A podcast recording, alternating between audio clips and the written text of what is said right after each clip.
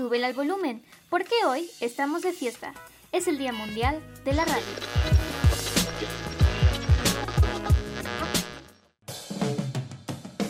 La radio es uno de los medios de comunicación más importantes y poderosos, debido a que posee la capacidad única de llegar a la más amplia audiencia, además de que sigue siendo uno de los de mayor consumo.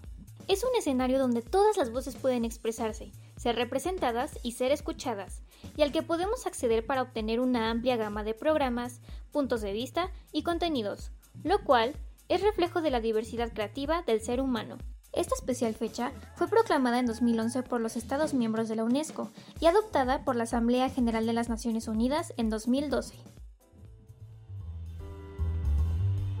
Es difícil atribuir la invención de la radio a una sola persona, ya que varios genios intervinieron en el proceso. En 1873, Clark Maxwell formuló la teoría de las ondas electromagnéticas, la base de la radio.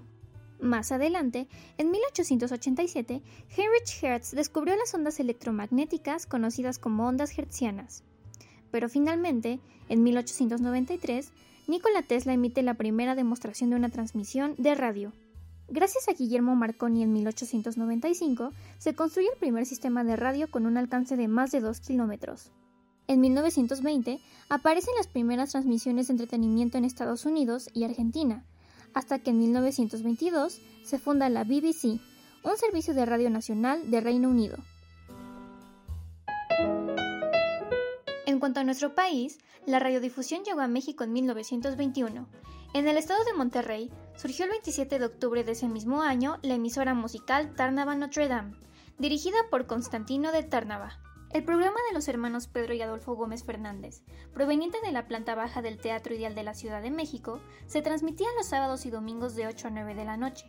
Se mantuvieron al aire del 27 de septiembre a enero de 1922. Entre 1920 y 1930, la radio mexicana pasó por una etapa experimental.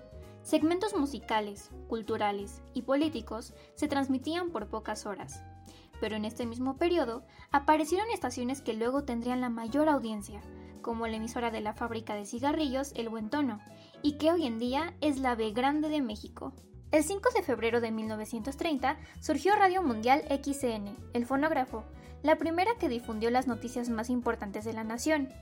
En septiembre del mismo año comenzó a operar la XCW y gracias a su planta de 5.000 watts de potencia logró obtener un alcance nacional y en otras partes del mundo.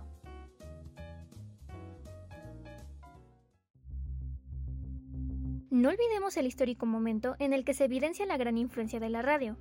En 1938, a través de la estación de la CBS en Nueva York, Orson Welles causó pánico a los estadounidenses con el relato ficticio de una invasión extraterrestre.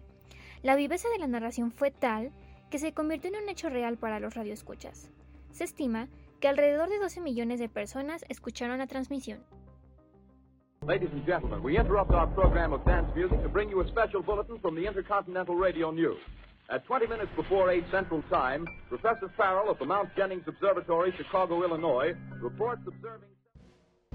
Con el nacimiento de la televisión, la radio sufrió una pérdida en audiencia y obtención de ingresos, pero ahora ha intentado transformarse de la mano de las herramientas y los medios digitales. Soy Dania Hinojosa para Agencia Central de Noticias.